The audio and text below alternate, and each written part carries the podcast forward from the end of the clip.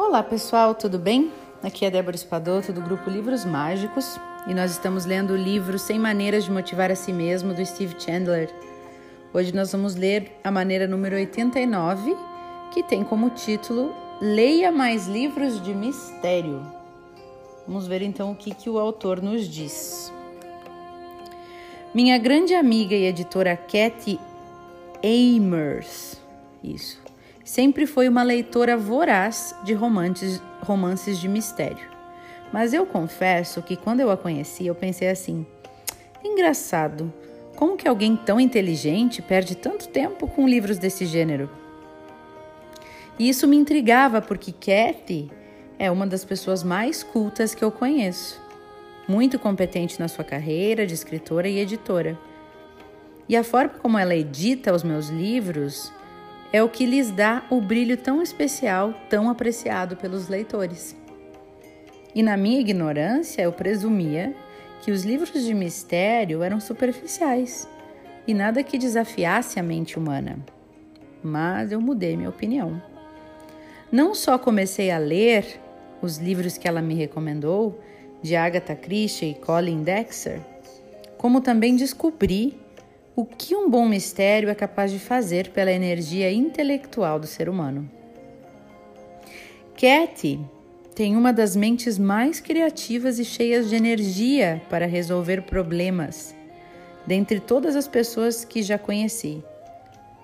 Constantemente eu fico maravilhado com a energia mental e a percepção dela, sempre clara e precisa o dia todo e até tarde da noite muitas vezes. E várias vezes percebo a minha acuidade mental diminuindo no final do dia, enquanto a dela se mantém sempre viva e criativa. A pessoa com o QI mais alto já mensurado que é Merlin Vos Savant, recomenda livros de mistério como exercício para o cérebro. Não só é divertido, como faz bem, diz ela.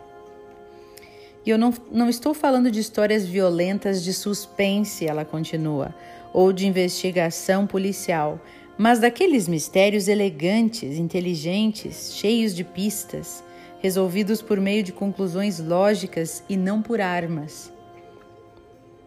Merlin considera a leitura de livros de mistério algo que estimula a inteligência.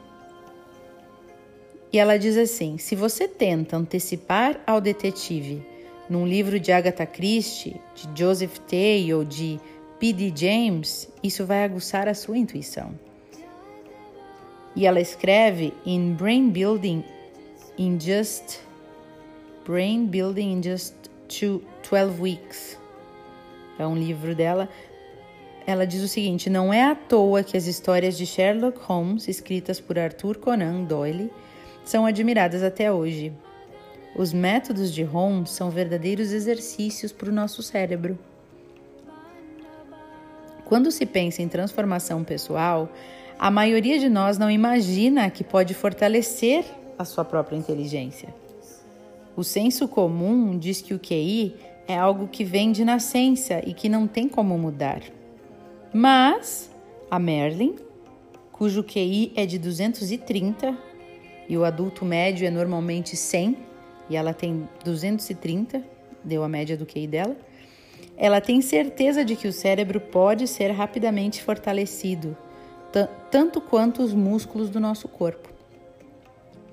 Por isso, na próxima vez que você quiser procurar um cantinho aconchegante para ler um bom livro de mistério, não se sinta culpado ou pouco produtivo. Pelo contrário, poderá ser a atividade mais produtiva que você fará naquele dia. Olha que interessante, né? Eu também sempre pensava assim: é... ah, não vou olhar esse filme aí porque não vai me acrescentar em nada, ficção ou esse livro, nem pensar, não vou perder tempo com esse tipo de coisa, né?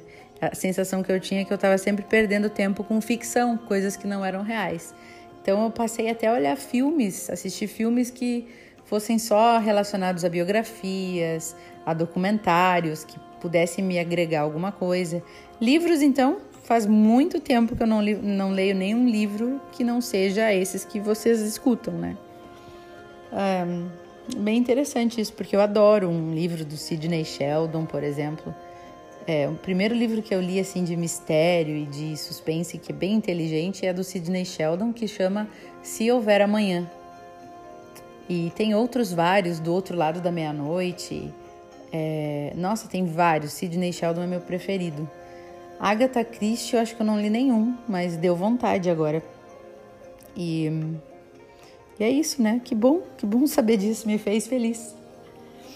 Bom, é, a gente leu hoje então a maneira número 89. Leia mais livros de mistério.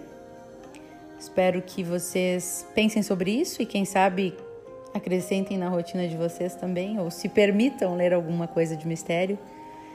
E até o próximo áudio.